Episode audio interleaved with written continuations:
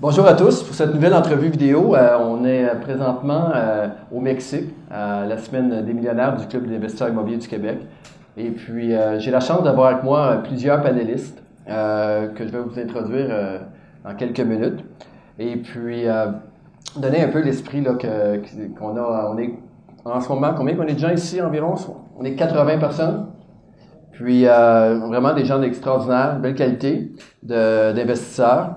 Puis, mais pour commencer, vous savez, quand que je parle d'immobilier, souvent, quand j'ai fait des formations, je donne toujours trois cercles. C'est-à-dire, il y a le, le- je parle toujours de les trois cercles. Le, le produit, l'industrie et l'investisseur. Puis les trois cercles sont toujours en train de bou- de bouger constamment. Puis l'important pour avoir du succès, c'est vraiment de s'harmoniser avec chacun puis se développer dans chacun. Mais les trois bougent parce qu'on a toujours entendu comme quoi qu'un bon produit au mauvais moment dans une industrie, ça peut planter pour le rien. Ou au contraire, un produit qui était vraiment pas extraordinaire, mais dans un besoin extraordinaire dans une industrie, le produit a décollé. C'est la même chose au niveau des mobiliers. Des fois, vous allez acheter un immeuble super bien, euh, mais dans un, dans un marché qui descend, ça, ça peut être un peu difficile. Au contraire, si vous achetez un immeuble, donc le produit dans un, en 2004, et là, vous voyez que la progression qu'il y a eu depuis les 10, 15 dernières années, même si vous n'avez pas bien acheté, vous avez l'air brillant aujourd'hui. Puis, c'est excessivement important de bien comprendre l'industrie. Puis, Sona, ma partenaire, Sona Benzacourt, euh, euh, au Forum québécois de, sur le multirésidentiel, il y a environ un mois. Sona, qui était d'ailleurs la présidente d'honneur cette année. On était très, très fiers parce que euh, je me rappelle avoir été à ce forum-là là, euh, en quelle année, Sona, à peu près? En 2005. Et puis, on est rentré, moi, puis Sona était courtier immobilier pour Sutton euh, à, à ce moment-là. Et puis, on est rentré dans la, dans la, la salle, il y a 500-600 personnes. Puis, c'était tous des gros joueurs dans le multilogement. Puis là, on commençait, on avait quelques transactions sous la cravate, la majorité des plex. On trouvait ça vraiment impressionnant. On connaissait pas personne sur 500 personnes. Puis, avec les années, bien sûr, on a développé le rapport, on s'est fait connaître, puis on a networké, puis on a travaillé, travaillé, travaillé, travaillé, travaillé constamment. Et puis, euh, ben, cette année, euh, en 2018, mais c'est Sana qui était la présidente d'honneur du même forum. Que bravo Sana.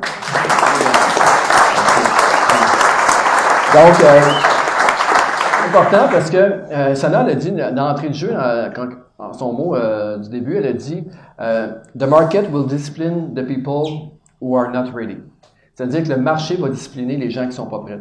Et que c'est excessivement important de bien suivre le marché immobilier, de bien suivre les ratios, de savoir ce qui va se passer, les tendances hypothécaires, euh, puis de bien pouvoir identifier un, un deal dans un secteur, comment savoir qu'on va payer en dessous de la valeur marchande, mais il faut vraiment savoir ce qui se passe dans ce secteur-là précisément. Euh, par la suite, euh, il y a également aussi, ah oui c'est vrai, parce qu'il y a des gens aussi que pour eux, ils vont attendre le bon deal, mais que le marché tombe. Est-ce que vous avez déjà entendu ça? Tu sais, Ça est arrivé excessivement souvent. Moi, souvent, en tout cas, quasiment tout le temps. Euh, J'appelle, ah, mec, ça tombe, là, tu voir, les taux d'intérêt vont monter. Mec, ça tombe, moi, je vais commencer. Et ces mêmes personnes-là, depuis les dix dernières années, font la même chose, ont la même attitude. Euh, c'est des gens qui, euh, qui ne bougeront pas parce que ce qui, ce qui arrive, c'est que quand que tu n'es pas prêt à... C'est-à-dire si ton réseau, si tu n'es pas actif présentement, si la théorie que le marché va tomber arrive, mais tu seras pas prête. Parce que si jamais ça tombe, les gens qui sont actifs présentement, c'est eux qui vont avoir le réseau le plus développé. C'est eux qui vont ramasser les opportunités. C'est sûr certain, parce que nous, en tant que courtier, euh, la personne qu'on a fait une transaction il a 7, 8 ans, 10 ans, puis il n'a pas acheté depuis ce temps-là, il n'est plus dans le réseau.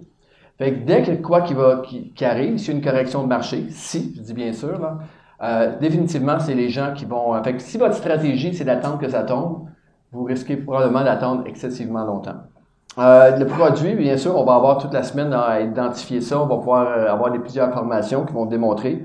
Euh, mais quand même qu'on apprend tous les trucs cette semaine, c'est la dernière partie aussi qui est très importante, c'est l'investisseur. Le côté investisseur se développer. Puis euh, c'est important parce que l'an passé, j'avais fait une, une présentation euh, comment euh, j'avais montré des exemples concrets des adresses précises, avec des acheteurs précis, comment que les gens avaient acheté des immeubles et les revendent à plus d'un million de profits. Tu sais, des propriétaires qui flippaient des, euh, des blocs appartements qui faisaient un million, un million et demi. Il y en a un qui avait fait 5 millions en six mois. Puis je vous avais montré des, des qui, était là en passé qui avait fait la formation ou qui, qui a fait la formation quand j'ai fait dans le coaching. Vous voyez, la moitié de la salle ont déjà vu cette présentation-là. Puis je suis sûr que dans la, toute la salle ici, c'est pas la majorité du monde qui ont passé à l'action puis qui ont fait. Pourtant, là, vous l'avez à recette, là. Parce que j'ai donné des cas précis, on a analysé les transactions, on a vraiment passé à travers tout. Pourquoi que les gens ne font pas? C'est parce qu'en tant qu'individu, on n'est pas assez euh, prêt. Et c'est ça la force de, la semaine des millionnaires, parce que vous allez pouvoir vous identifier avec euh, des gens alentour de vous pour pouvoir passer à un autre niveau. Si Hugo est capable de le faire, je suis capable de le faire. Là, là j'entends une joke à quelque part qui va sortir de la part de Joël ou euh, non. Pierre-Luc, Mélanie et Richard ici. Euh, fait, identifiez-vous ces gens-là. J'ai pris des gens euh, que, selon moi, vont refléter un peu toute l'auditoire de, la semaine millionnaire, parce que, bien sûr, euh, j'ai des gens comme Gilles et Carl qui ont des centaines de logements, qui sont pas Frédéric Aubéry, qui a plus de 300 logements. j'ai, écoute, j'ai plusieurs, Steven Coulomb, en tout cas. Il y a énormément de gens ici qui auraient pu faire aussi le, speech, OK? Puis ça que j'ai oublié, désolé. Mais l'idée dans tout ça, c'est d'aller chercher un peu euh, l'histoire d'un peu tout le monde. Donc, euh, on va commencer maintenant avec euh, nos invités. Et puis, euh, première chose que j'aimerais, peut-être Hugo, on pourrait commencer avec toi. Peut-être nous conter un peu ton histoire, comment tu as commencé en immobilier. En fait, qu'est-ce qui t'a intéressé en immobilier? puis on va y aller maintenant en deux minutes chacun. Là, Je fais ça trop long, arrêtez-moi. Mais c'est sûr, j'ai tout. Je sais pas, le micro marche dessus, oui? Oui, le micro marche, mais en fait, oh, excuse-moi, ça c'est. Commence par t'introduire euh, en, deux minutes. Qu'est-ce que tu fais, puis. Euh... Mon nom est Hugo Papineau, euh, je suis de Saint-Jérôme, euh, anciennement contracteur forestier, une entreprise familiale. On a pris notre retraite, si on veut dire, en 2013. J'avais déjà l'idée de faire du multilogement à partir de 20 ans.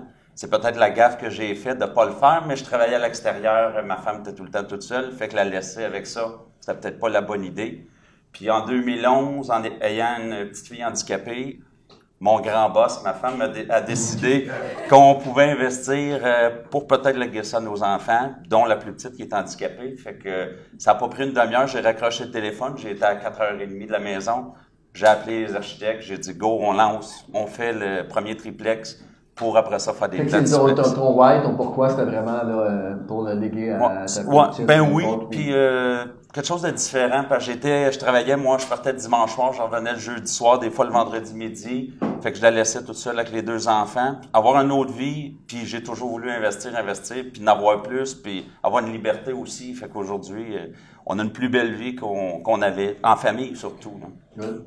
Pierre-Luc? Peut-être nous résumer ton. Euh, Alors, bonjour, moi c'est Pierre-Luc Riverain, investisseur immobilier de Québec. Alors, moi, ce qui m'a euh, donné le goût de partir dans l'immobilier, c'est que dans mon enfance, dans mon adolescence, je travaillais un peu avec mon père qui est entrepreneur général spécialisé en électricité. Puis on faisait des contrats, puis, euh, puis on travaillait tout le temps pour, dans l'Imolou, dans Québec. Puis là, c'est qui ça, ce gars-là qui arrive? Puis c'était le propriétaire, puis il s'en venait, puis il venait travailler sur son immeuble. Puis là, après ça, j'ai été encore sur la construction comme couvreur. Puis encore là, on travaillait tout le temps pour des mêmes contracteurs dans Saint-Roch, Hauteville, Basseville, Limoilou. Puis... Fait que mon goût d'avoir de l'immobilier a commencé quand j'avais 16-17 ans. Là, présentement, tu es dans la région de Québec. Québec, oui. Québec. Saint-Sauveur, Limoilou, Sainte-Foy. Puis euh, un bon nombre de portes. Euh... Quasiment 200, 192. Félicitations.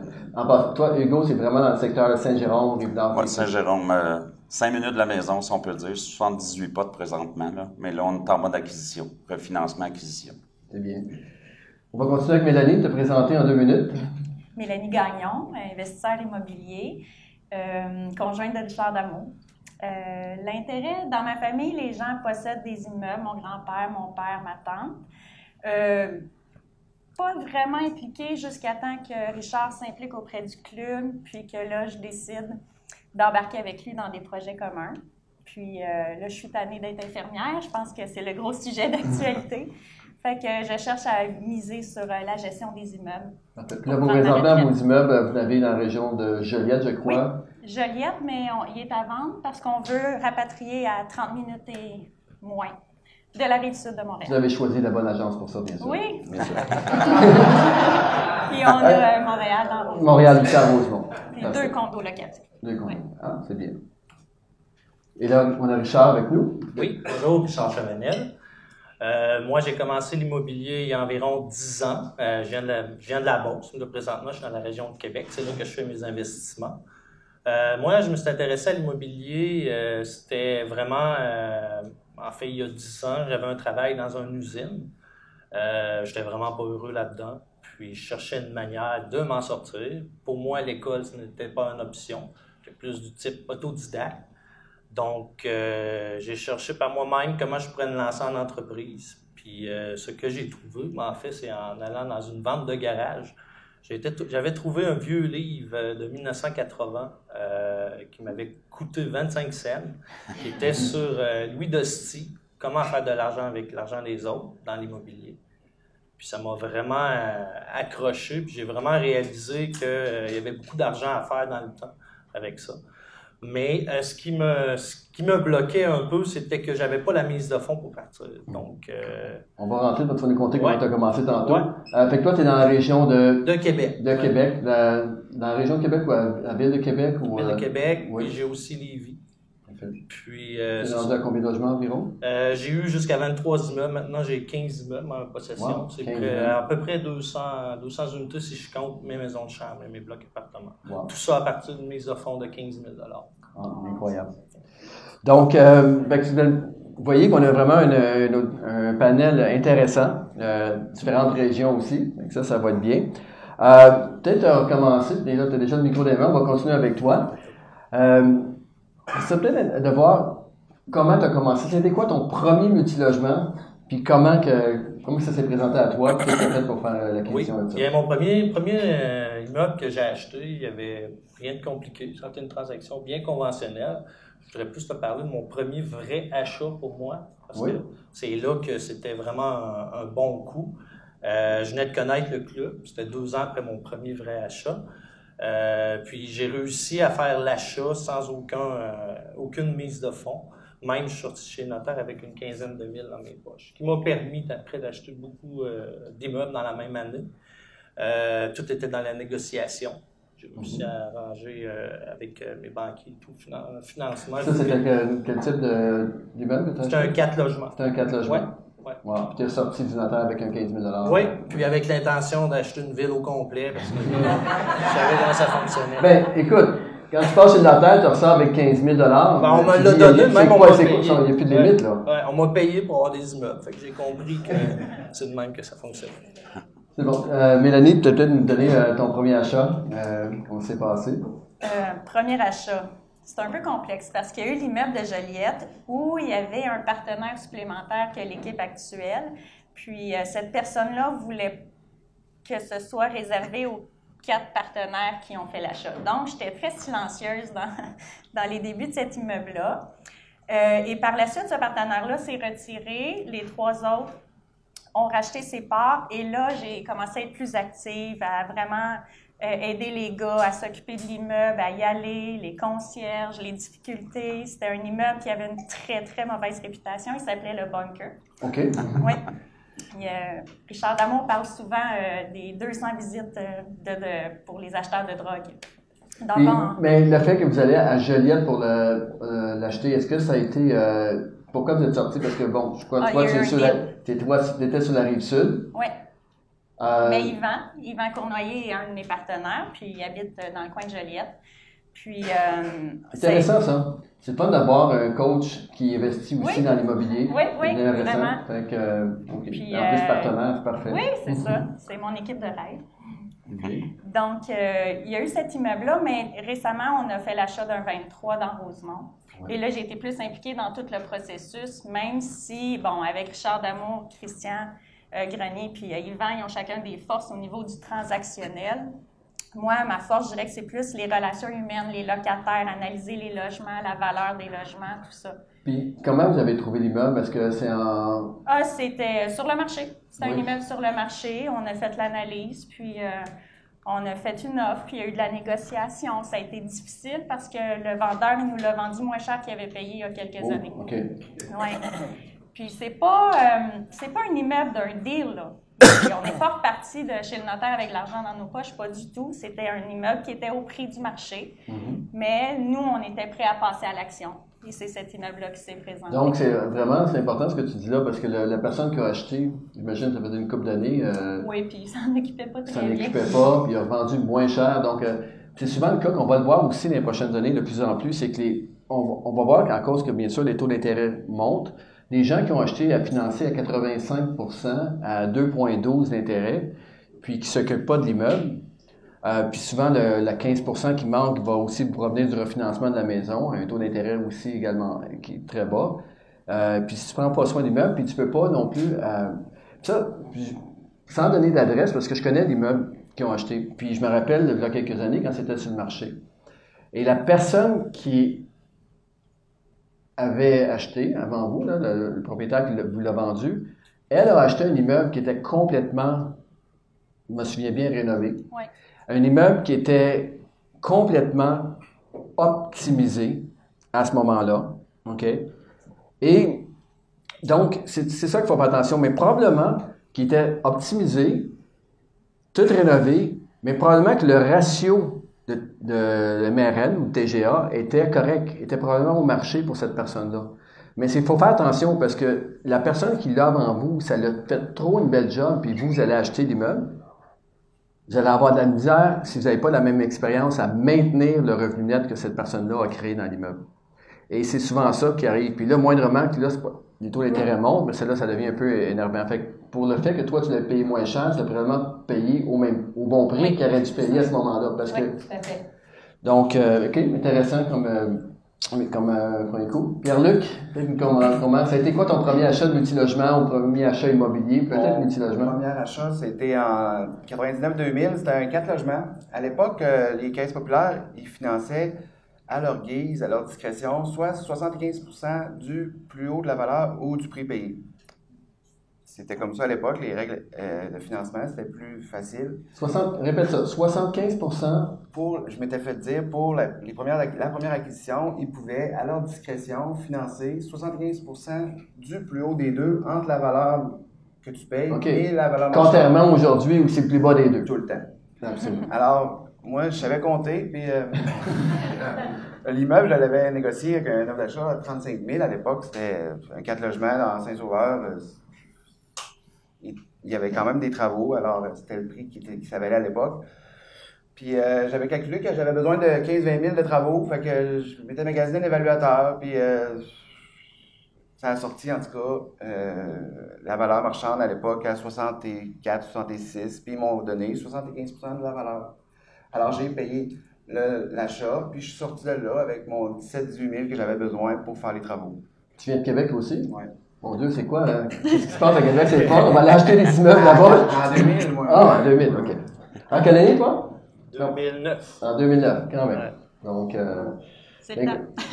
Alors, ça a été la première achat que j'ai faite. euh, Puis ton premier achat de multilogement, c'était quand? Un 6 logements et plus? deux ans plus tard, j'ai acheté un 40 logements. OK. 40. Fait que de passer de 4 à 40. Mais à l'époque, c'était 530 000. J'ai offert le prix demandé. OK. Puis, euh, j'ai offert le prix demandé, mais j'avais pas, j'avais, j'avais pas d'argent. OK. J'avais zéro dollar. Fait que là, j'ai un offre d'achat, 530 000. Le gars demande 530, j'offre 530. Mais j'avais demandé une balance de 100 000, puis 25% ça faisait 132 500. En tout cas, si je me souviens bien, les chiffres. Puis je, je m'étais dit, je vais trouver 32 000 en refinancement à mon 4 logements. Alors, il revient la contre-offre. euh, contraire. 100 000 de mise de fonds, 32 000 de balance. Fait que là, j'ai pas un sou, là. Que là, Je m'envoie chez TransCanada Crédit, j'emprunte en deuxième rang 20, euh, 30 000 à 28% sur mon immeuble. 28% OK. Je m'envoie chez City Financière, j'emprunte euh, 20 000 à 24% OK. Après ça, euh, je m'en vais voir un prêteur privé, il me prête euh, 6 000 à 19% Euh, je vais voir mon beau-père, il me prête 10 000 à 5% Euh, il manquait un peu d'argent. Puis là, je m'en vais voir un de mes oncles. Puis là, je dis à mon oncle, euh, puis aussi, je voyais bien que quand j'allais arriver à la caisse, il allait me dire Hey, euh, t'as un peu là, tu sais, là, t'as 22 ans, euh, tu, dois, tu dois tout ce que t'as, t'es sur le chômage. J'étais sur le chômage à l'époque. fait que là, euh, je m'en vais, euh, je m'en vais voir un de mes oncles. Là, je dis, euh, Bernard, j'ai dit, euh, je vais t'emprunter cinq- 50 000, puis je vais te donner 100 L'année prochaine, je vais te donner 100 000. Puis moi, je vais utiliser ton nom pendant un an, on va acheter un immeuble ensemble. Puis, euh, fait que là, il étudie ça, ça prend deux, trois jours, il me revient, puis là, j'ai un offre d'achat, là, qui est en, qui, puis là, il y a du monde qui rentre en arrière, fait que, tu sais, moi, je suis stressé, tu sais, je veux conclure mon, mon deal. Puis là, Bernard, il me dit, je vais embarquer, mais l'année prochaine, je débarque pas. Puis je vais te laisser aller. fait que, on, a, on est arrivé sur cet immeuble-là, un 39 logements dans Saint-Roch, euh, au pied de l'église Saint-Roch. Bon, fait que là, on se souvient, là, 539 000, t'as dit? 530, ouais. 530 000 pour un 40 logements. ouais. Donc, c'est sûr que c'est pas évident, c'est tiré, hein, en- comme ça, quand tu achètes, mais aujourd'hui, euh, si on fait 90 000 la porte, euh, c'est un immeuble qui a 25 l'offre, qui valent à peu près, euh, au total, tout, il vaut 2,7. 2,7 quand même. Wow. Fait que, écoute, c'est bien, c'est bien. Maintenant, euh, ça, c'était ton, ton premier achat de multilogement. Fait que c'est important de voir, parce que, tu sais, on parle de le 10X, là, de, le, de voir 10 fois plus grand, il est passé de 4 à 40. Fait que c'est vraiment bien. Ça fait penser aussi à François Bray, qui est un, qui a fait le coaching plusieurs années. Son premier immeuble, c'était un triplex. Son deuxième, c'était un 69. Et le troisième, ça a été un 210. Fait que, tu sais, c'est important. Puis souvent, quand je fais des entrevues, justement, en auto, vous voyez, je parle aux gens, euh, c'est quoi la chose, ça s'est recommencé? Qu'est-ce que tu ferais différemment? Et les gens, la majorité de répondre, si ça s'est recommencé, Patrice, je commencerai plus gros.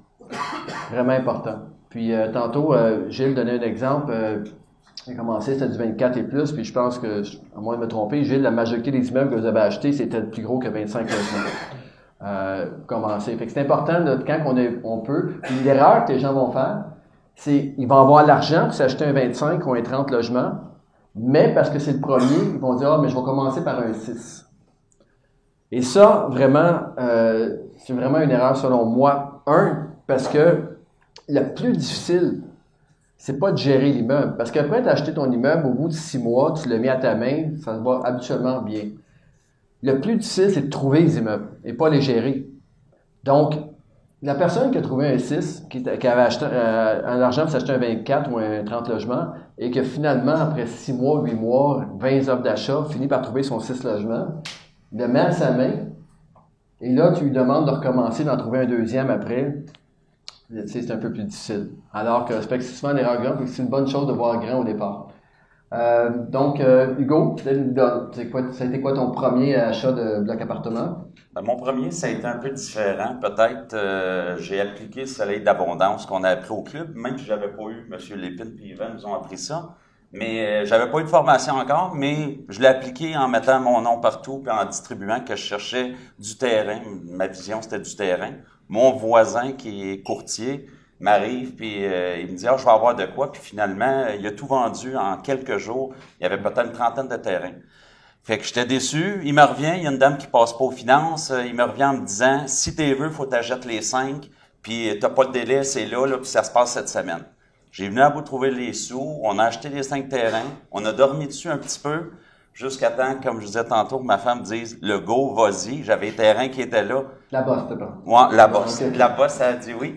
Fait qu'on a parti euh, la construction d'un premier triplex que j'ai fait des belles affiches pour les, les louer d'avance. Puis ça s'est loué, c'était incroyable. Euh, J'avais des listes d'attente. Là, le contracteur a dit, regarde, si tu pars ton 6 ou tu pars les deux 6, je vais te faire un meilleur deal que je t'ai fait avec le triplex. Fait que euh, j'ai dit, ben regarde, fais-moi le prix. Fait que on a regardé ça. Le deal est incroyable. Fait qu'on a parti les deux 6. Fait que finalement, on s'est ramassé dans la même année à bâtir 15 portes mais en condo. Ça fait que moi, j'ai été dans le. Tu sais, j'avais pas de formation. Je sais pas si je le referais aujourd'hui, mais ça a été comme un bon coup de départ. Euh, j'ai pas- tu étais en bâtissant des triplexés. Ouais, ben j'ai un triplex puis deux six, Ok. mais tout en condo. Fait que c'est vraiment des condos. Fait que moi, en, en finançant aujourd'hui, t'es encore en, sont encore en condo? Ouais, ils sont toujours locatifs en condo. fait que j'ai six comptes de 15, taxes. j'ai 15 comptes de taxes, parce que j'ai Ok. 15 condos. Ça pourrait être intéressant éventuellement de faire une optimisation si ta vision à long terme est de garder le- les condos, les immeubles, de peut-être essayer de re, d'enlever le, le- le- de faire un cadastre pour que ton compte de taxes diminue. Et surtout toi, qui est à Saint-Jérôme, le compte de taxes à Saint-Jérôme est énorme. D'ailleurs, toute la rive nord, c'est, donc ça serait peut-être une chose intéressante au niveau de Oui, l'optimisation. exactement.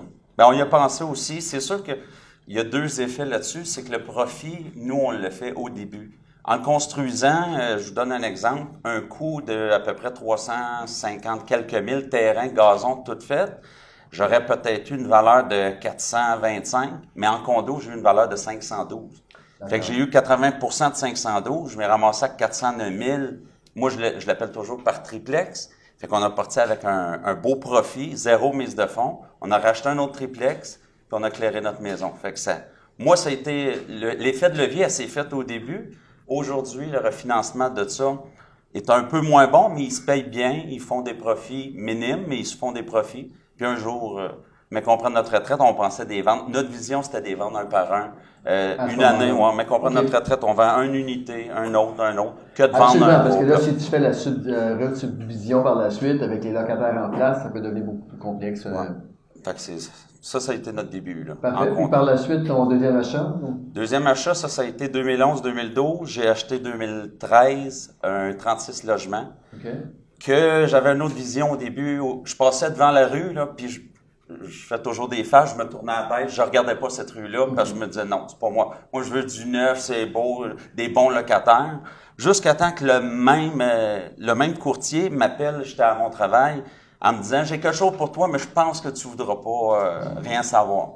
Ben, j'ai dit envoie-moi ça, il m'envoie ça. J'ai parti, j'ai fait 4 heures et demie de route pour venir faire un offre d'achat. J'ai fait ma technique, j'ai que j'ai euh, appelé la technique du braillard. OK. Je suis curieux de savoir ça quand même.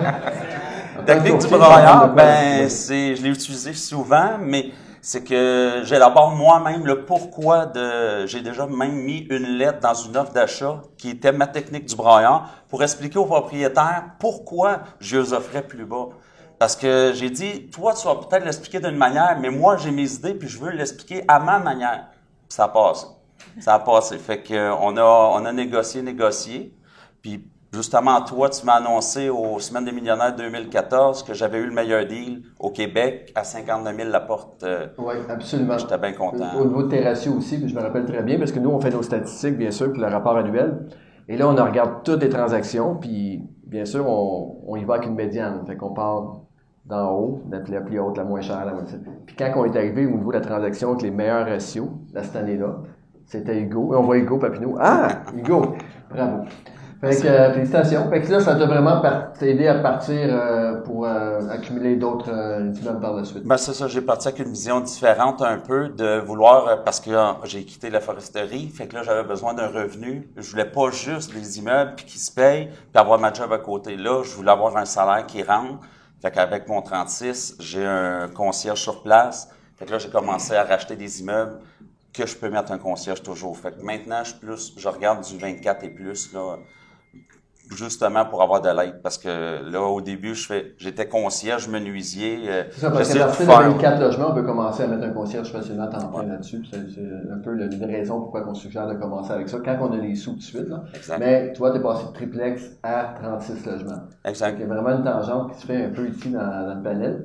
Euh, Pierre-Luc, peut-être nous compter un peu, on va continuer, euh, peut-être donner un peu comment par la suite tu as grossi ton parc immobilier après le, le premier que tu as fait. Tu as fait ton, euh, ton 4plex, tu Par as la fait ton suite. 40 logements. Par la suite, j'ai acheté des, euh, des, des plus petites unités. Puis, euh, j'ai un, euh, mon associé est décédé, lui, en 2008. Ça a été. euh, ça a été euh, euh, on n'avait pas de contrat de convention, on en parlait, on l'avait quasiment signé, on avait tous les modèles. Moi, je l'avais signé, mais lui, il l'avait pas signé. Alors, euh, ça nous, je l'ai tous nos immeubles pendant 5 ans. Ouf. Parce que on a réglé en 2012. 4 ans, en tout cas, tout est partout. Là. Ouf. Fait que, tu sais, tout était gelé, on avait tout ensemble. Euh, Fait que là, la leçon, c'était vraiment de. Ben, ça, quand on parle de convention d'actionnaires et tout, c'est un. Ça, c'était tantôt à la question s'il y avait quoi que je voudrais recommencer, là, mais je mettrais l'emphase là-dessus. là, euh, surtout quand on a tout en commun. Là, tu sais, euh, de partir de structurer comme il faut avec les partenaires parce que bien sûr, il faut toujours préparer la porte de sortie, même si on y pense pas, elle va arriver éventuellement. Mais par la suite, qu'est-ce qui a fait que j'ai grossi, c'est quand j'ai connu euh, Yvan et Jacques, euh, puis que je suis venu ici. Oui. C'est ici que j'ai poussé mes idées à, au-delà, là, tu sais. euh. euh, là, euh, je n'ai acheté des 15, des 16 par la suite, mais euh, en sortant d'ici, j'avais des idées plus de grandeur. Puis, euh, mais j'avais de la misère un peu, ma conjointe, euh, elle, m'encourageait. Puis je ben non, 92 logements, voyons donc. Fait que là, il y a un 92 pas. Puis là, je la regarde, puis je le trouvais beau, les chiffres, puis là, je voyais la, maximisation du projet, puis l'emplacement stratégique, tu sais. Puis là, ma blonde, moi, je j'aurais pas foncé tout seul à ce moment-là, même si j'avais eu toutes les formations, puis OK, la tape dans le dos des coachs, puis voix plus grand, voix plus grand, mais ma blonde, ah non, t'es capable, tu sais, puis euh, vas-y, vas-y, tu sais. Fait que là, euh, fais une offre, puis euh, refuser, euh, là, il y a quelqu'un qui rentre, deuxième offre, puis on l'a closé, je l'ai closé à cet immeuble-là euh, l'année passée. L'an passé, 92 logements. Wow, félicitations. Bravo. Vraiment, là. Euh, fait que ça, ça, ça donne un bon jump au parc immobilier. Puis, ce que je trouvais intéressant dans l'histoire, c'est que c'est ta conjointe aussi qui t'a poussé à le faire. Puis ça, c'est, c'est pas tout le monde qui a la chance d'avoir quelqu'un qui le supporte euh, dans ses démarches. Là. Parce que dans l'immobilier, euh, c'est, c'est vraiment... souvent, on part avec la mise de fonds de, de la maison ou d'autres choses. Fait qu'il faut, il faut souvent donner... euh, d'avoir un peu quelqu'un, un partenaire qui a la même vision que nous. Fait que c'est le fun pour les gens qui sont ici aujourd'hui en couple. Là. Euh, c'est, je pense que c'est la bonne chose. Euh, donc, euh, parfait. Puis, euh, Mélanie, Ben, donc, nous, on fait des offres. vous faites des On offres. fait des offres, on fait des offres, on fait des offres. Ce que je peux vous dire, il faut être très rapide.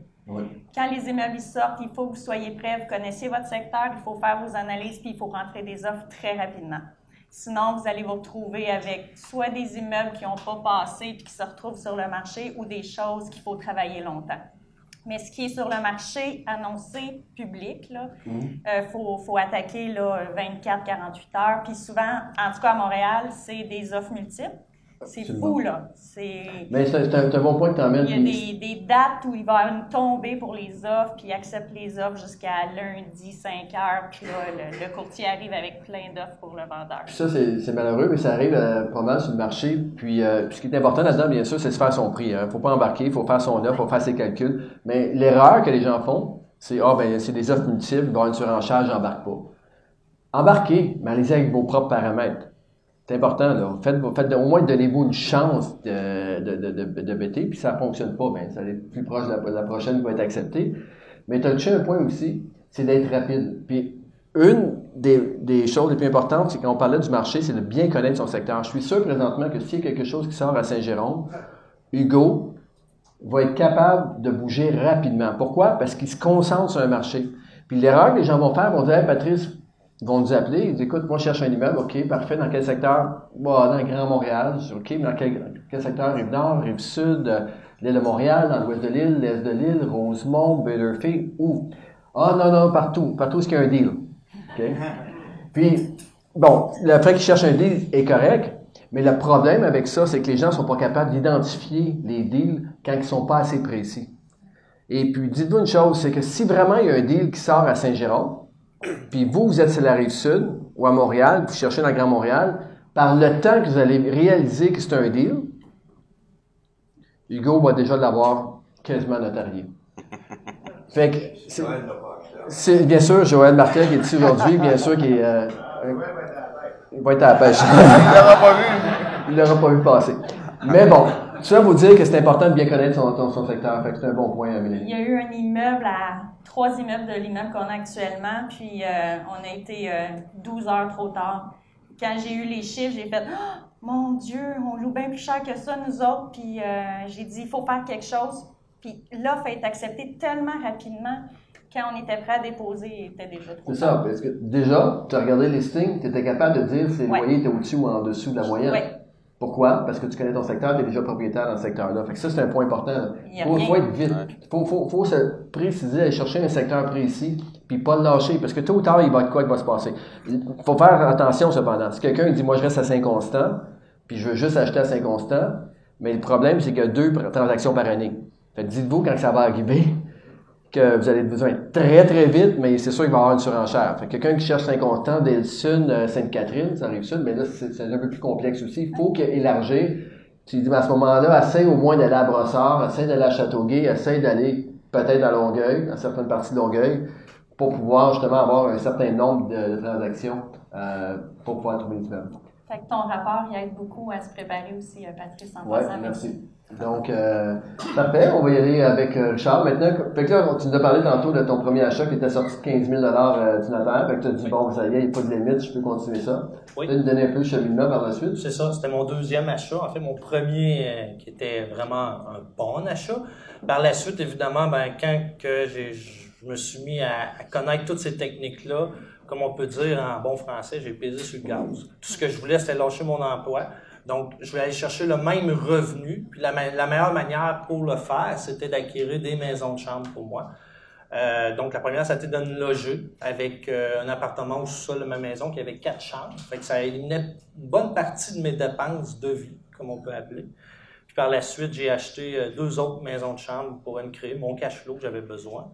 Mais là, il, là, il s'en venait un problème. Le problème, c'est qu'il faut que je cumule aussi des plus-values, de l'équité. Fait que la manière que j'ai fait ça, c'est que j'ai commencé à acheter du 6 logements et plus euh, et faire des conversions euh, de mazout euh, à l'électricité.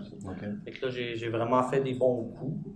Mon meilleur là, c'était un, un 10 logements que j'avais payé 300 000 euh, Sauf que j'avais financé euh, la, la valeur de, de, de l'immeuble euh, avait sorti à 413 000 Fait que j'ai sorti chez le notaire encore une fois avec 13 000 Ça, c'est le même qui finançait le plus haut des deux, comme euh, Oui, exactement, exactement. Tout est dans les contacts, une bonne équipe, puis euh, on réussit à faire de la magie, un peu comme euh, Jean-Pierre. Donc, euh, Donc, euh, c'est ça. Jean-Pierre Dussault présentement avec nous aujourd'hui. Oui. Donc, euh, Jean-Pierre qui est aussi un investisseur. euh, Ce même immeuble-là, aujourd'hui, il vaut 760 000 Fait que c'est Wow. un cadeau du ciel. C'est important, tu vois, il a parlé de maison de chambre. Puis euh, ça, il y a beaucoup de gens qui vont dire, ben moi, je veux rien savoir de ça. Puis c'est correct. Mais une des façons d'aller dans l'immobilier rapidement, puis de gagner rapidement, c'est vraiment des machines à cash flow extraordinaires. J'ai énormément d'histoires de propriétaires que j'ai connus avec les années qui ont des, euh, ils ont bâti des parcs vraiment intéressants. La seule chose qu'il faut que tu fasses quand tu as des maisons de chambre, il faut que tu fasses l'immobilier à temps plein. C'est sûr que si tu as une job à temps plein, tu décides de t'acheter une maison de chambre, ça peut être un peu complexe. Les compagnies de gestion des maisons de chambre, c'est pas nécessairement euh, l'idéal non plus. Donc, euh, fait que c'est ça, mais toi, ça t'a permis vraiment de partir plein. c'est de payer le prix au début, vraiment. Puis euh, se construire aussi un parc à côté, parce qu'on se dit un jour, ben, on va se retirer des maisons de chambre, puis on va continuer avec le parc. C'est en plan de ce que je suis en train de faire présentement. Euh, puis euh, par la suite, Pourquoi, pourquoi tu as retiré maison de chambre? Est-ce que c'est une question encore de gestion? Parce que pourtant, le cash flow est quand même... euh, Oui, mais à un moment donné, c'est que euh, le, le parc que tu construis à côté, il y a tellement une bonne capitalisation, des bonnes plus-values, euh, que tu te dis à un moment donné, c'est plus l'argent, le problème, c'est le temps. OK. Puis même si tu développes des équipes de travail, ça reste que c'est toujours toi qui tire les ficelles. Puis c'est toujours toi qui va gérer les plus gros problèmes. euh, Puis, ouais, puis la, magie de l'immobilier, le secret, on sait tous, c'est l'équité. Hein. Tant mieux a un cash flow, puis il est de plus en plus petit aujourd'hui, en 2018. Mais le vrai argent, c'est dans l'équité que tu développes. Puis les maisons de chambre, le problème avec ça, c'est qu'à court terme, c'est très payant. Mais à long terme, au niveau de tes refinancements, au niveau de la prise de valeur, c'est pas autant que des euh, immeubles Ouais. avec des 3,5 Parce qu'à un certain moment donné, il faut que tu comptes ton temps, com- combien tu gagnes à l'heure. Oui. Si tu mets beaucoup de temps, peut-être que c'est payant en cash flow, mais si tu comptes ce que tu peux euh, aller chercher des fois avec euh, des, des- des- des plus gros immeubles, au final, c'est moins payant à l'heure, une maison de chambre, qu'un gros immeuble. Sauf que quand tu débutes, euh, tu peux pas nécessairement commencer avec des gros immeubles. Fait que, en commençant avec ce qu'on appelle des plex, qui peut être une maison de chambre, comme euh, un immeuble en duplex, Est-ce que c'est déjà arrivé d'acheter des immeubles, mettons, un 6 logements ou un 4plex, puis vraiment tout transformer, de le mettre en maison de chambre ou... euh, Euh, oui, j'ai déjà fait avec un, un six logements. Euh, C'est sûr qu'il faut regarder avec la ville qu'est-ce qui est possible de faire aussi. mhm. Parce qu'il y a des petites règles là, selon le zonage et tout. Fait que ça, ça peut. Ça Surtout que la banque qui l'a financé pour 5 ans en- Exactement. en, en, Exactement. en 6 logements, puis elle, c'est pas évident Est-ce ça financement. Puis c'est c'est un point que tu amènes, pour ceux qui font du Airbnb, c'est la même chose. J'ai des clients qui ont transformé leur immeuble en Airbnb, et lorsqu'ils arrivent au financement, on frappait un mur. C'est important, là, c'est pas, c'est pas le même type de financement. Fait que, C'est ça. Fait que, euh, après ça, j'ai, c'est sûr que euh, maintenant, je focus plus sur euh, la création d'équité. Puis euh, j'ai, vraiment plusieurs bons coups aussi à ce niveau-là. Mon, mon, mon meilleur en, en, en rendement, ça a été vraiment sur un 25 logements que j'avais acheté, j'avais payé 1 350 Aujourd'hui, il vaut 2 135 C'est Quand même, en combien de temps? euh, la- quand je l'avais acheté dans la même année, j'ai fait monter la valeur à 1,8 million que j'ai refinancé. OK. J'ai euh, récupéré mes mises à fond. J'ai continué ma roue de, pour les conversions de mazout à électricité. Puis euh, là, ça fait à peu près six ans que j'ai l'immeuble. Donc, en six Tu ans. aurais un conseil à donner aux gens pour quelqu'un qui voit les immeubles? Là, tu as bien dit mazout à l'électricité. Oui, Parce que, tu sais, il y a aussi des conversions de gaz d'anciennes fournaises aux nouvelles fournaises. Et là, de mazout à l'électricité, c'est extrême, là, ça. Ouais, aujourd'hui, c'est sûr que c'est beaucoup moins courant qu'à l'époque, mais à l'époque, c'était euh, c'était peu connu, donc c'est sûr qu'il y avait des, des meilleurs marchés qu'aujourd'hui. Sauf que maintenant, il, peut, il y a d'autres stratégies. C'est toujours de essayer d'éliminer les dépenses, euh, normaliser les revenus. Euh, tu sais, c'est pas obligé de. C'est sûr qu'aujourd'hui, vous allez éliminer la dépense de chauffage. Euh, Peut-être que vous n'allez pas tous récupérer votre mise de fonds tout de suite. Sauf que vous pouvez le maximiser en offrant l'Internet à vos locataires, par exemple. Fait si vous offrez l'Internet à vos locataires, ben, vous allez être capable de réduire sa charge de, de- sa charge de dépenses. Donc, tu vas pouvoir lui, lui, lui offrir un loyer un peu plus cher. Mhm. Puis en même temps, tu crées un attachement avec le locataire chez vous parce que pour lui, c'est un deal. C'est- Absolument. Internet, aujourd'hui, on peut pas respirer sans ça. Oui, exact. Donc, j'ai même un, un propriétaire, ce qu'il faisait, le propriétaire de maison de chambre, il avait après euh, au moins euh, 300 chambres. Puis, pour chacun des immeubles, il fournissait l'Internet. Et euh, pour être sûr que les locataires payent le premier du mois, ce qu'il faisait, c'est qu'il donnait des nouveaux codes papier à tous les mois, le premier du mois. Fait que les gens, sans blague, des maisons de chambre faisaient les line-up le premier du mois pour aller chercher le code Internet Ah, bon. qui est en échange de, de l'argent. Oui, c'était vraiment un bon truc, puis euh, c'était vraiment le cas. Puis également, ce même propriétaire-là, ce qu'il faisait aussi, c'est qu'il donnait les deux derniers loyers au concierge. C'est-à-dire, exemple, il y avait un 50 logements. Si le, le 50 logements, il y avait deux vacants dans un mois, le concierge ne faisait pas son bonus. Si il était plein, le 50 logements, et qu'exemple, le premier, troisième, quatrième, cinquième du mois, il restait encore une dizaine de locataires, lui, il n'avait pas son bonus encore. Et si le dernier payait le 20 du mois, mais là, il pouvait, le, locataire avait, le, le concierge avait son, son bonus parce qu'il gardait les deux derniers loyers. Fait que pouvez-vous être sûr que le concierge se promenait à tous les soirs pour aller voir si les locataires étaient là? C'était vraiment, euh, en tout cas, il y avait vraiment quelques petits trucs là, intéressants. Donc, euh, ben, merci. euh, pour, euh, on pourrait continuer avec Mélanie, un peu la structure de gestion que vous avez. C'est quoi, en gros, là, le- comment ça fonctionne pour gérer tes immeubles? Euh, ben, c'est moi qui fais la gestion. Euh, on sait, comment je te dirais ça?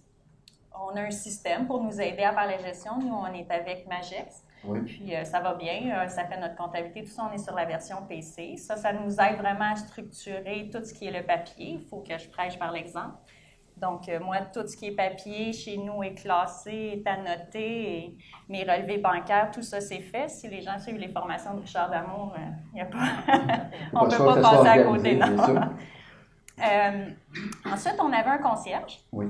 qui était payé euh, beaucoup trop pour ce qu'il donnait en échange. Donc, on lui a fait une offre plus représentative du travail qu'on lui demandait de faire, qu'il a refusé. Donc, je me suis retrouvée trouvée avec 23 logements, puis de concierge après un mois. Je connaissais Ah, pas ça. beaucoup au début, mes Au début de ton locataires. acquisition, en plus, Oui, oui. Tu sais, on, s'entend, là, euh, quand, tu fais une acquisition, le concierge en place, là, même si vous l'aimez pas, gardez-le au moins quelques mois, là, parce que Ouais, c'est lui qui connaît, parce que quand il y a un dégât d'eau, c'est lui qui sait exactement où à Valve, là. Il faisait pas. OK. Fait que, tu sais, c'était même pas nécessairement au niveau de la dépense, c'était plutôt parce que de toute façon, euh, il faisait pas ce qu'il fallait qu'il soit fait euh, en temps et lieu. Donc, euh, on s'est reviré de bord. Ben, j'ai regardé c'était quoi les options, je regardais mes locataires, je me disais, oh, je suis pas certaine là, que j'en ai, à qui je pourrais demander ça, je les connaissais pas, c'est compliqué. Que j'ai dit, OK, bon, ben, on va à contrat. Fait que j'ai trouvé quelqu'un pour le ménage, quelqu'un pour le déneigement, j'ai trouvé euh, un monsieur pour les travaux, un peintre, là j'ai un plombier, j'ai un électricien, j'ai tout ce monde-là. Fait que tu as euh, développé ton équipe qui est sur le terrain. Absolument. Puis euh, le concierge, je n'en ai plus du tout dans les ben, meubles. pas pour l'instant. Fait que je m'occupe des locations, je m'occupe des collectes. Mais ça me permet d'apprendre, c'est la y des- meilleure école. Il y a des compagnies de gestion qui font uniquement ça aussi. Il y a des, Oui. gens qui sont spécialisés seulement dans la location. Fait que des fois, si ton équipe en place fait la- fait l'affaire, Ouais. Au lieu d'engager un concierge, puis euh, tu sais, d'arriver des fois descendre le standard un peu de ce que les autres ont fait, d'aller chercher quelqu'un précisément pour faire la location de tes Mais logements. pour nous, la location, c'est important qu'on on veut garder une mainmise là-dessus parce que la sélection du locataire va apporter la qualité du locataire, puis va apporter beaucoup de temps libre à pas faire de gestion des mauvais locataires qui sont dans l'immeuble que j'ai pas choisi. Absolument. Vraiment, euh, nous, euh, on veut quand même continuer à miser sur le choix des locataires. Ça fonctionne quand même bien jusqu'à maintenant. Euh, ça fait euh, depuis 27 octobre, on a terminé notre ménage des non-payeurs. Donc, on a quand même eu quatre cas à la régie du logement. Euh, dès le premier mois, ça a commencé. Bon, je me demande même si l'ancien propriétaire n'avait pas laissé passer des loyers. Avec des gens là. Ben oui, parce que quand tu sais que tu es à quelques semaines là, de faire une transaction, je pense qu'il a peut-être lâché prise pour du monde en octobre. Puis il avait déjà lâché prise avant, de toute façon. Oui, fait que, oui, aussi. Donc, pour l'instant, c'est ça, mais c'est sûr qu'avec une acquisition, le but, c'est de rentrer un concierge ou, ou de faire des choses différemment pour cet immeuble-là. Parce que là, je peux me le permettre à 23 portes, mais je ne pourrais pas à 90 puis 100 portes faire ça. Je suis très consciente de ça. Mais meilleure école. Parfait. Pierre-Luc, toi qui mets maintenant à 200 logements, euh, c'est quoi un peu la structure Moi, de gestion que? J'ai jamais eu la base des papiers. Alors, depuis le 1er janvier 2017, avant ça, j'avais de la misère, mais depuis le 1er janvier 2007, j'ai donné toute l'administration à contrat. OK? J'ai gardé la, la, euh, la collecte dans certains immeubles, dans d'autres non, mais j'ai gardé toutes les locations. Ceux qui payent bien ou ceux qui payent moins bien que tu gardé la Ceux collecte? qui payent pas bien, c'est sûr que je m'en occupe. Mais- Ok. ou, ou- ben, ou mes représentants en dessous de moi. Mais tout le côté administratif, je ne lui touche pas. Je fais la location, euh, je gère les, je link les concierges avec la compagnie de gestion. Euh, la location, je la partage entre mon équipe, mais je garde aussi le côté maintenance. Tous les travaux, les. Donc, ben, quand tu as donné la gestion, est-ce que tu as un, un employé ou une Non. entreprise de gestion? Euh, Une gestion immobilière, la France et Mathieu de. Québec, qui ont pris mon administration depuis plus de 10 ans. Wow, quand même, c'est bien. Puis là, comme ça, mais toi, tu t'impliques, mais vraiment les projets importants. Puis ça, c'est important, ça va permettre de grandir aussi. Quand on donne, souvent, on le fait nous-mêmes, puis on arrive à un certain nombre de portes où qu'on est rendu trop dans l'immeuble, on est rendu qu'on on change les planchers nous-mêmes, les comptoirs de, cuisine, puis éventuellement, ça nous empêche de grandir. C'est important d'y aller euh, plus vite possible, de, déléguer, là, est toujours le défi en, en tant qu'entrepreneur. Puis à travers tout ça, aujourd'hui, ben, j'ai une super équipe. On est, on est trois gars sur les entretiens. Puis euh, ma conjointe aussi qui travaille avec moi à temps plein. Elle, elle a pris un secteur de la ville. Moi, j'ai pris l'autre secteur. Puis on se partage ça, c'est bien. Good. Parfait, Hugo. De- au niveau de, de la structure de gestion, tu fais ben, cinq gestion. minutes de chez vous. Fait que, Ouais, c'est ça. c'est sûr qu'au début, euh, j'essayais de faire euh, tout moi-même. Euh, le plus possible en tout cas. Puis en grossissant, puis en ayant le, le 36 justement, lors de mon achat du 36, je me suis rendu compte que ça prenait beaucoup de temps. J'avais un concierge, mais peut-être moins habile que moi. Fait j'ai dû faire des travaux. J'avais encore du temps. Mais là, j'ai dit, si je veux grossir, j'ai pas le choix. Je vais euh, déléguer. Puis euh, je fais ma comptabilité présentement jusqu'à temps que je sois plus capable ou que ça me tente plus. Mais euh, j'ai des bons concierges. Puis moi, je délègue à mes concierges beaucoup. Faut que ce soit, euh, faut que je fasse confiance. Mais c'est moi qui prends les appels, c'est moi qui loue, c'est moi qui fais les enquêtes. Sauf que je lui donne la responsabilité que s'ils font les visites, euh, ils m'envoient des photos, je parle aux gens, on peut faire même des conférences vidéo. Après ça, s'ils sont acceptés, je prépare le bail, je le donne au concierge, je vais lui remettre un montant forfaitaire à chaque bail qu'il va avoir signé pour l'encourager en plus de son salaire, justement pour qu'il me libère, parce qu'à un moment donné, du temps, euh, on n'en a pas, puis je veux continuer à grossir, puis ma job à moi, ça va être d'investir, puis d'en avoir de plus en plus. Je peux plus être euh, day-to-day dans les immeubles toujours, là. on manque de temps. parfait. Euh, pendant qu'on est dans la gestion, là, Hugo, euh, tu pourrais peut-être nous donner, euh, ça serait- pour toi, y a-t-il un sinistre qui est arrivé dans ton immeuble? Y a-t-il quelque chose qui s'est passé? Puis comment tu as réagi à ça? Parce que je pense que lequel, c'est ça, parce que Hugo, ça fait quelques années là, qu'on qu'on se côtoie, entre autres, à la Semaine des millionnaires ici. Puis à tous les années, il nous conte une histoire qu'on apprend tous là-dessus, mais euh, tu as eu, t'as eu toutes sortes de choses qui s'est passées. J'ai, euh, avec mon mastermind, on se dit tout le temps, je vais finir par écrire un livre. Il n'y a rien qui m'est pas arrivé.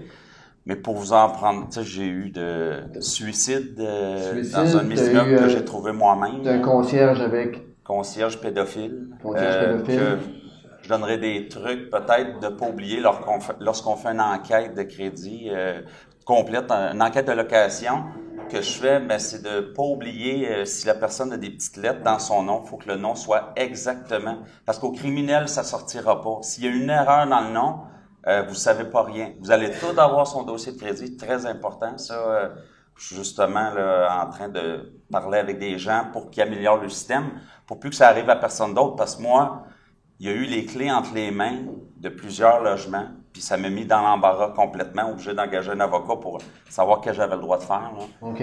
Ça, c'est... Ça, c'est un autre problème. Tu as eu aussi des feux, tu as eu des dégâts d'eau. Ouais, j'ai eu... euh, Dans un là-dedans, conte-nous ça. Ben, je vais vous prendre le feu. Un monsieur, euh, bon dossier, retraité, mais il boite d'une jambe. euh, il voulait un niveau au sol, tout ça. Un bon monsieur, super gentil. Le monsieur, il décide de faire des frites sur son four, puis euh, il oublie sa poêle, puis le monsieur, il marche pas vite, s'est rendu au salon, s'est assis, puis il regarde la télévision, son Pepsi avec sa boîte de frites, on le voit euh, sur le divan. Ben, il a oublié la poêle, euh, sa poêle d'huile sur le, le poêle, dans le fond, sur la cuisinière. Ça s'est enflammé, puis le logement perte totale. Ça l'a boucané les sept autres, c'est un huit logements. Fait que j'ai là le pro- les problèmes ont commencé. Ça a quand même super bien été. Je peux pas. euh, Mais co- comment réagir justement quand il y a une situation comme ça? Là? Il y a un feu. C'est quoi là, que tu pourrais dire aux gens? C'est quoi la première chose que tu fais? Il y a un feu, euh, je suis pas là. Cette fois-là, je suis pas là. C'est ma femme qui est prise avec ça. Moi, je suis en train de bâtir notre chalet. Euh, là, ça l'appelle de partout, comme quoi qu'il y a un feu. J'envoie ma femme sur place. Les pompiers là. La Croix-Rouge est sur place. Ils embarquent tout le monde dans, dans l'autobus de la Croix-Rouge, d'en prendre soin. Fait que euh, je pars, mais là, fallait que je parle aux assurances quoi faire, euh, c'est quoi, euh, quelle compagnie prendre euh, de sinistre, ainsi de suite. Là, c'est un samedi soir. Euh, me semble de mémoire, c'est un samedi soir. Fait qu'on réagit vite comme ça. Je repars, j'ai un deux heures et demie de route à faire. Un, est-ce que tu appelles. Qui t'appelle en premier, là? Mettons pour, pour être sûr, parce que là, tout le monde, quand tu passes au feu, tu reçois un, pa- un paquet d'appels, là, parce que tu as toutes les entreprises euh, de la région qui, qui, qui courent après toi. Ben moi, les pompiers ont averti ma femme de ne pas prendre n'importe quelle compagnie de sinistre. Ils ont dit, appelle ta compagnie d'assurance tout de suite pour savoir avec qui ils font affaire. Moi, je suis pas habitué, fait que, parce qu'ils ont dit, il y a beaucoup de monde qui vont se promener des placardeurs, je pense que le terme, qui vont offrir le service, puis tout le monde se groche. Quand ils entendent sur euh, les radios de pompiers qu'il y a un feu, tout le monde se, se pointe. Fait que finalement, euh, la moi, j'ai rejoint la compagnie d'assurance avant de partir m'en revenir. Fait qu'ils m'ont référé leur compagnie de sinistre que j'ai fait venir. Eux ont, ont tout placardé euh, un samedi soir. Fait que ça monte vite une facture, pas pour moi, mais pour les assurances. Mais de là le- aussi, de ne pas oublier que c'est bon, c'est obligatoire que chaque locataire ait une assurance.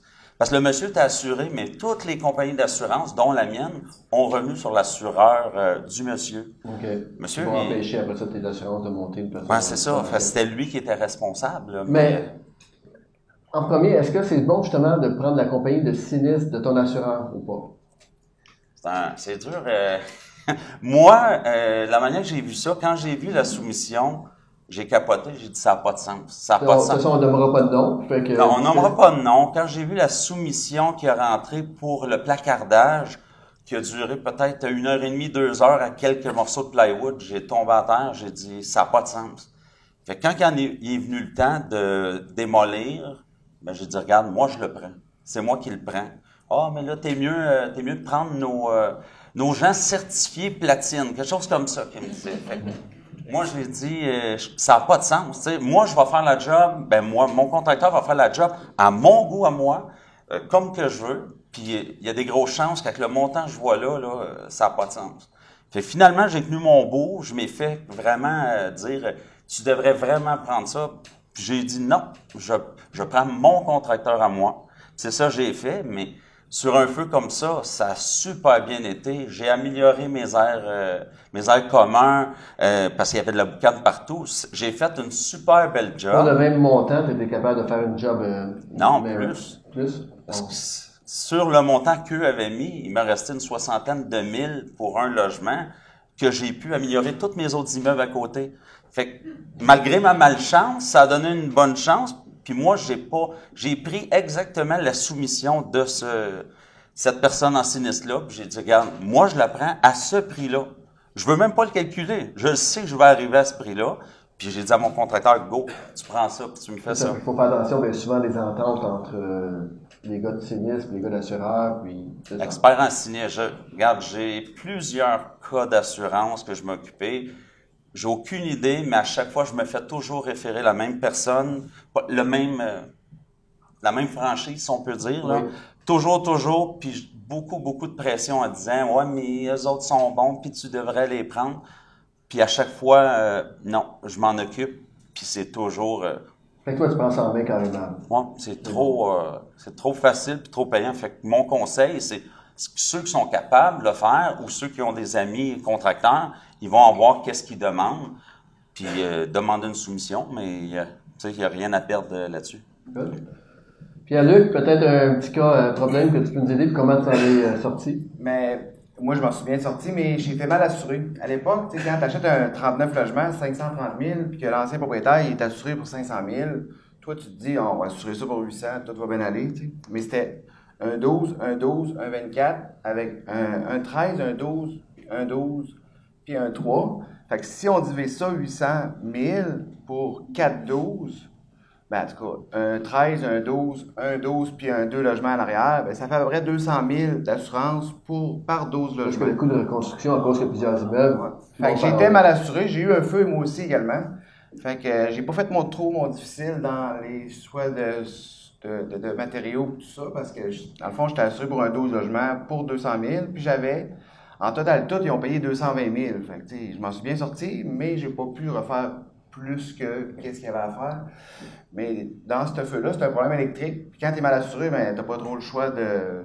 J'ai réussi à m'en sortir avec, euh, avec magie, que tout allait bien, mais j'ai soumissionné moi-même sur euh, le placardage. Mon père est licencié de général, fait que, puis c'est mon père qui a tout pris la job, puis euh, j'ai chapeauté tout ça pour que les coûts arrivent. Parce que quand tu négocies avec le gars, puis là, il dit Ouais, mais t'es assuré juste pour 200 000. Fait que là, tu fallait jouer comme. euh, il voulait jouer comme co-assureur, mais vu que je me suis organisé que la facture reste très basse, ben, ils ont finalement tout payé. Absolument. Ça, c'est un problème. Quand tu fais une, on fait une acquisition aussi, c'est important de mettre, euh, de vérifier les assurances en place. Parce que souvent, les gens expérimentés qui vont mettre un immeuble en vente vont monter déductible d'une façon importante pour pouvoir faire baisser, pas nécessairement la valeur de reconstruction, mais juste en jouant avec les déductibles, la valeur de, la valeur de, la- police baisse, donc le revenu net augmente. Que ça, c'est des choses. Mais j'étais Euh, vraiment mal assuré, tu sais, pour un 39 logements, 800 000 à l'époque. Tu sais, on parle de mon feu, j'ai eu ça en 2006. Oh, OK, quand même. Je l'avais acheté en 2002, je l'avais mis à 800 000 en 2002, je l'avais pas fait ré- augmenter l'assurance, mais tu sais, en 2006, les coûts étaient peut-être 20% en bas d'aujourd'hui ou 25% en bas d'aujourd'hui. C'était quand même cher, c'était vraiment mal assuré. Fait que je m'en suis bien sorti malgré tout, que vu que j'ai Fait que ton conseil, c'est vraiment de, de bien vérifier les coûts d'assurance, euh, c'est sûr. là. coût de la reconstruction et tout. Ouais. Mélanie, peut-être nous conter une petite euh, histoire euh, de, Ah. d'un sinistre que tu as eu ou un problème que tu as eu à l'immeuble? C'est pas un cynisme, mais c'est un problème commun. Puis ça m'affecte aussi dans mon travail d'infirmière à domicile. C'est les punaises de lit. Oh, ok. Fait que je veux juste rappeler à tout le monde que c'est le propriétaire qui a la responsabilité quand il y a des punaises de lit chez ses locataires. Euh, une punaise de lit, c'est gros comme un pépin de raisin. Ça ressemble à ça, la couleur, tout ça. Vous allez le trouver dans les matelas, dans les tapis, dans les, dans les, les cadrages, tout ça. Ça peut vivre un an sans manger. Fait que je veux juste vous le dire, là. Mais, mettons, tu arrives, là, là, tu découvres un cas de punaise. C'est quoi la première chose? l'exterminateur. C'est difficile à se débarrasser. Il faut faire inspecter tous les logements de cet immeuble-là. C'est important. Parce que sinon, vous allez dans un servicieux. C'est résistant aux produits. Donc, il faut que le travail fonctionne le plus rapidement, le plus efficacement. Et mettez les locataires de votre côté. Parlez-leur, expliquez-leur l'importance parce qu'ils ont un travail à faire eux aussi. Parce que s'ils font pas le ménage de leurs choses, mais il y en a là, dans les vêtements, tout ça, donc c'est important. Euh, c'est sûr que trouver deux, trois punaises de lit, puis d'en trouver 100 puis 1000, bon, il y a une différence, mais tu sais, ça peut vouloir dire, là, se débarrasser des matelas, tout ça. Mais C'est vraiment un problème qui est commun, je vous dirais, dans, on a présentement peut-être 70 immeubles en vente, puis euh, je vous dirais que 10, 15, Dans 20, les il y, a- DV, il y là. il y en a plein partout. C'est c'est pas... En fait, pour beaucoup de gens, c'était un showstopper dans le sens que j'avancerai pas parce que les punaises de lit, c'est un immeuble. Mais il faut plus, faut plus se mettre cette mentalité. Au contraire, c'est un problème juridique qui se règle. Oui. Puis c'est quand même assez faut courant. l'adresser. Absolument. C'est pas aller, il n'y a pas de petits produits à acheter au Canadian Tire, oubliez ça, là. Ça prend vraiment des professionnels qui font la job. Ça, Oui. c'est important. Ou quand tu es rendu avec un parc assez important, puis tu as pas mal de problèmes, on a Frédéric Aubry qui est ici, qui a été chercher sa licence d'exterminateur. Oui. Ben, lui-même. fait que. euh, Ben, Mais- il, a, voulu régler le problème, mais je pense que ça a une question de coût aussi. Puis, euh, tu sais, quand tu connais, tu peux commander du matériel aussi qui sont moins chers, et c'est Ouais. sûr quand tu as ta propre licence. Mais, mais dans, un, dans, dans nos calculs pour un achat d'immeuble, on a un montant qui est associé à l'extermination. Je veux dire, ça fait partie des, des coûts possibles. Tant mieux si une année, il n'y a rien. hein, ça vous ramène l'argent dans une autre colonne. Mais euh, il faut adresser le problème rapidement. Est-ce que tu vois, tu as un plan qui est, qui est ré- récurrent avec un, un exterminateur ou Non. c'est. Non, non. Fait qu'il y a beaucoup de propriétaires qui ont commencé à faire ça. Par défaut, ils font un deal pour tout le euh, parc immobilier au complet, puis tu viens tous les mois, puis euh, tu shootes un peu partout, puis voilà. Ouais. Ça dépend quel type d'immeuble, quel secteur, et ainsi de suite. Clientèle là. Puis demander le certificat que c'est clean. Il faut qu'ils reviennent faire la démonstration que c'est terminé l'infestation.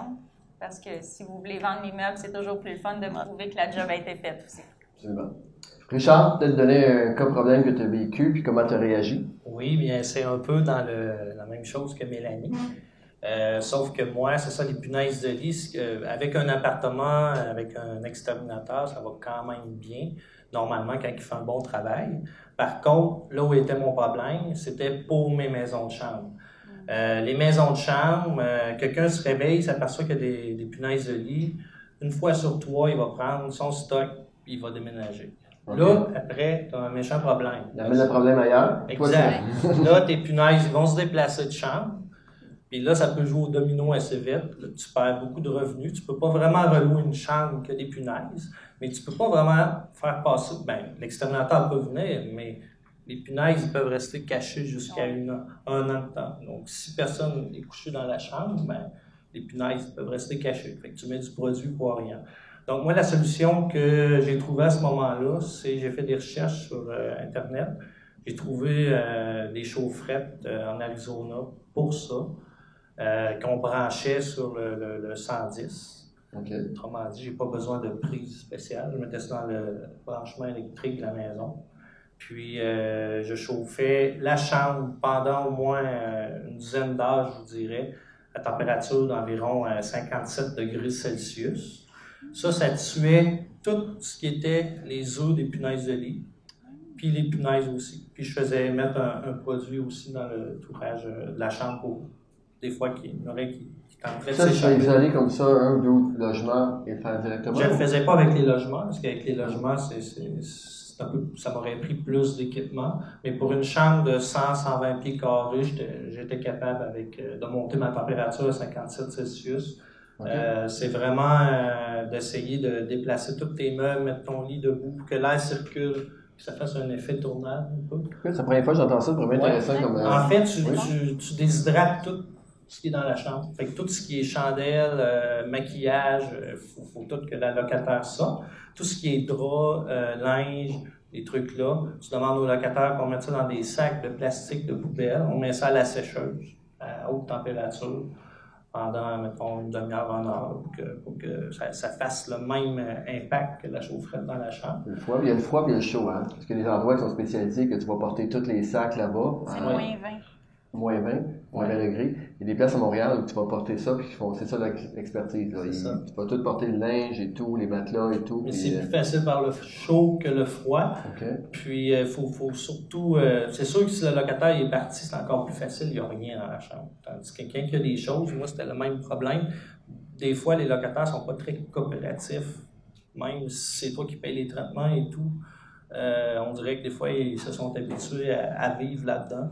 Puis, euh, tu rentres, tous les vêtements sont par terre ou quoi que ce soit. Comment tu veux mettre du produit tu sais, pour euh, faire traiter ça? Fait que, moi, c'est la, la, la solution que je fais. Fait que, parfois, ça a déjà arrivé que ça n'a pas réglé le problème dans les médias, que c'est revenu petit à petit, mais ça, je sais pas, moi, il y a 300 punaises dans la chambre, mais quand même, s'il en reste deux ou trois après, ben, moi, je viens de diminuer mon problème. Après ça, on est capable de prendre le dessus pour faire un deuxième euh, traitement de la sorte ou euh, on va Ok. faire venir un externe. Intéressant.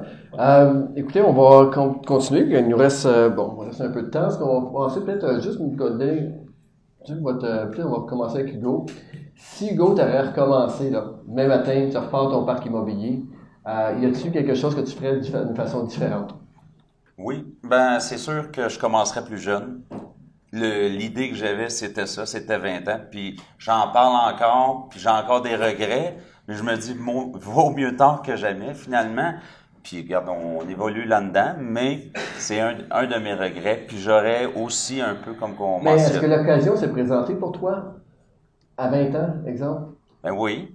Oui, mais ma situation familiale, euh, ma femme qui était toute seule, moi qui travaillais à l'extérieur, on a décidé d'acheter un condo, puis d'avoir euh, la vie, mais le beau condo, mais finalement, moi, je voulais un triplex. Puis je voulais après ça un autre triplex. Puis on était sur une rue de beaux triplex neufs, puis ma vision, c'est d'avoir que du neuf. J'ai eu des deals aujourd'hui que je repense, que je me dis, euh, le prix qui m'avait fait ça, un beau sixplex avec les foyers, le gros kit, le prix, c'était ridicule. C'était, Fait que j'aurais t'as le dû regret. l'acheter. C'est sûr que c'est facile à dire aujourd'hui, hein, j'aurais dû en acheter plus. Hein? Ça, on, se le dit tous. Puis avoir su, quand on passe devant, devant un immeuble, ah, j'ai eu cet immeuble-là qui m'a, qui m'a été offert a 10 ans à tel prix. Tu vois le, vendre, la- le prix de vente aujourd'hui.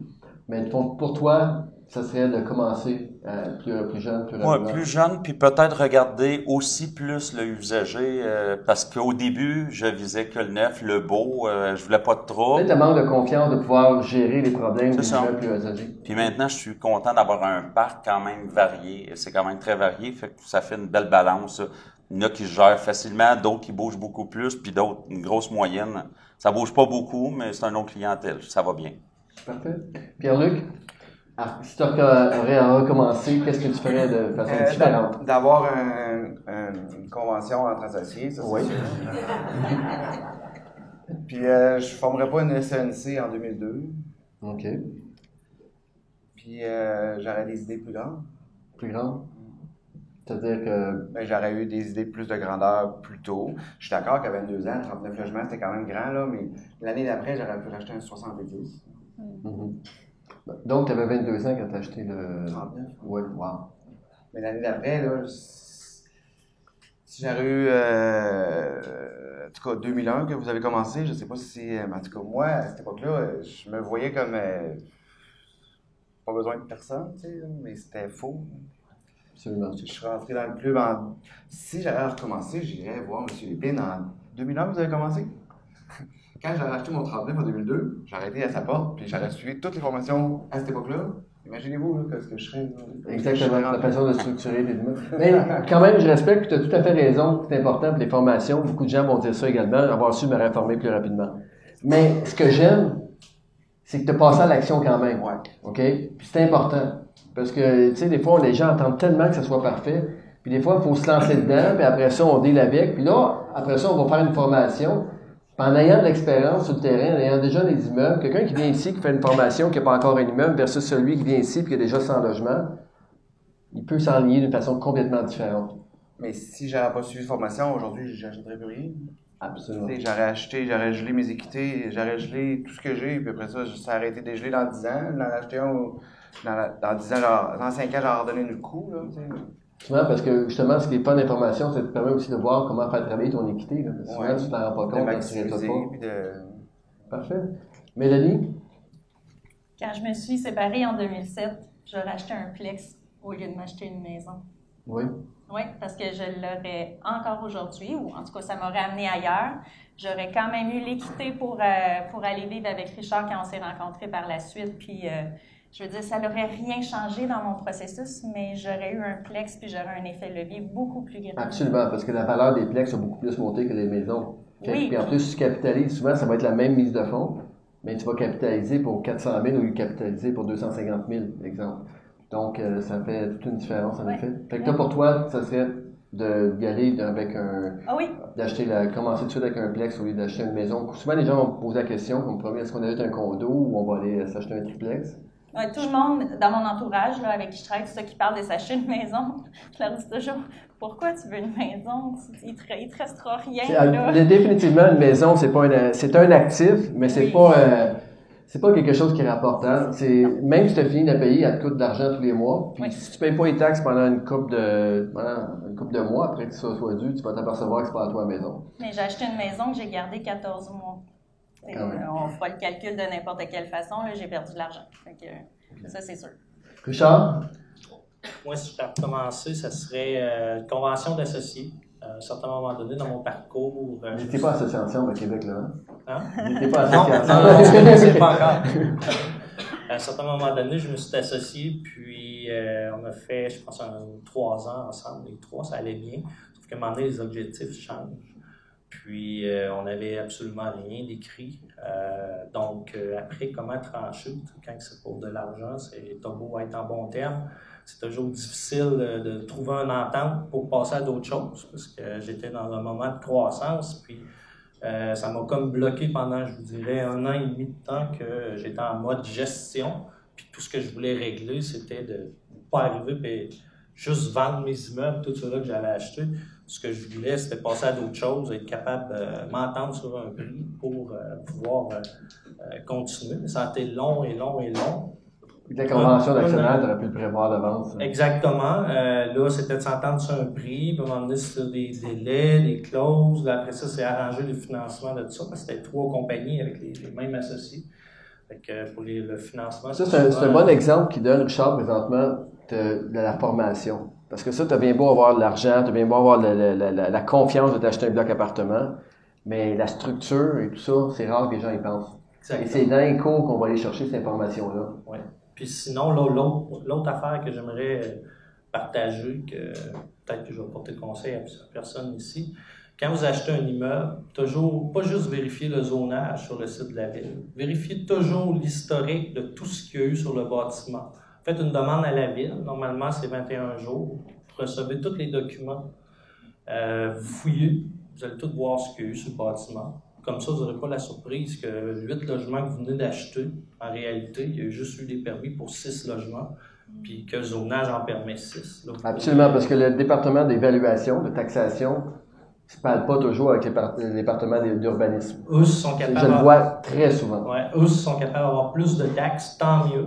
Sauf que le jour où il va y avoir des problèmes avec euh, les incendies ou euh, euh, des vo- le voisinage qui fait des plaintes ou quoi que ce soit, ou, ou- ou que tu demandes même de, de- de faire un agrandissement ou une demande de permis pour des ajouts de logement, à ce moment-là, c'est là qu'ils peuvent te mettre en échec. Puis si vous avez des problèmes avec les cases de stationnement ou quoi que ce soit, ils peuvent, peuvent- ils peuvent vous demander de démolir arrière, les logements. Absolument. Moi, je m'en ai bien tiré la fois-là. J'étais, j'étais limite pour régler, pour régler mon Donc, dossier. Mais... Pour toi, ce qui est important, c'est un, la convention d'actionnaire, dès le Oui. départ, prévoir ça, puis deux, au niveau de faire des recherches dans ton, dans ton vérification Oui, c'est toujours dans Oui. mes clauses, quand je fais mes offres d'achat, c'est toujours d'avoir une euh, procuration pour avoir accès à- aux archives de l'immeuble. Toujours. Excellent.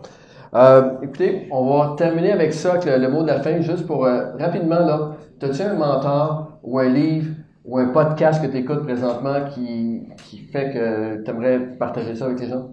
Oui, ben, Monsieur Lépine, ça a toujours été un bon mentor. Euh, sinon, j'aime bien suivre euh, François Lambert sur, euh, sur. Facebook. Vraiment, c'est là que je me rejoins, le- la, avec, avec la personne que je me rejoins le plus là, dans, dans toutes ses pensées et tout. Je pense que c'est c'est- c'est- c'est quelqu'un de- qui peut euh, aider à réfléchir. Intéressant. Mélanie? Euh, ben, le club, pour commencer. Toutes les formations, tous les échanges, le partage, euh, le, le- le groupe Facebook, toutes ces sources d'informations, mais de motivation, de support. C'est vraiment des gens qui peuvent parler de ces choses-là. Puis, construisez votre équipe de rêve. C'est important, les gens avec qui vous vous associez.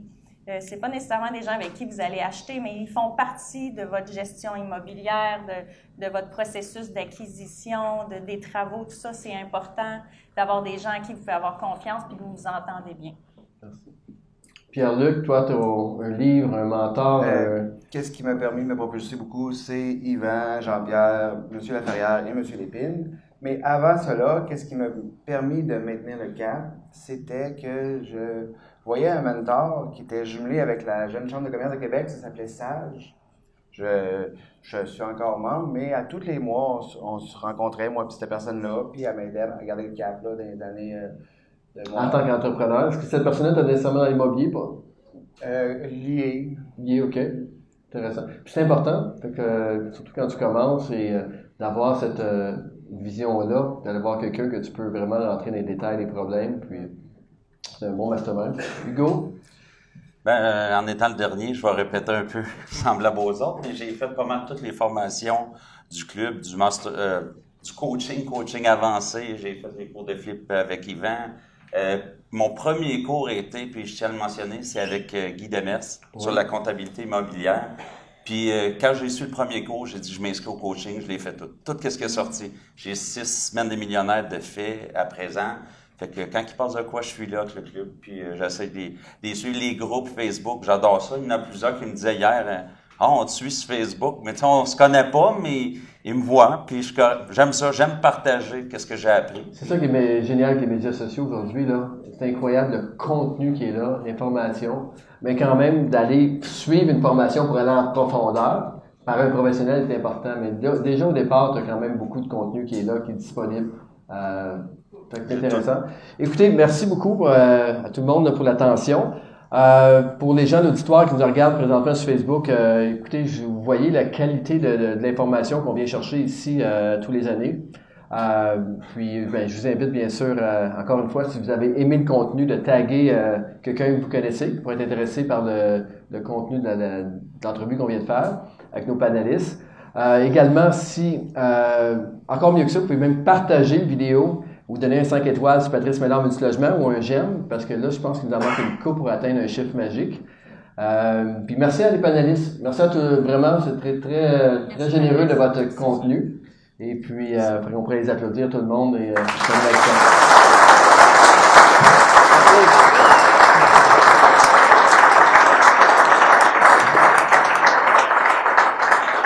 On peut couper.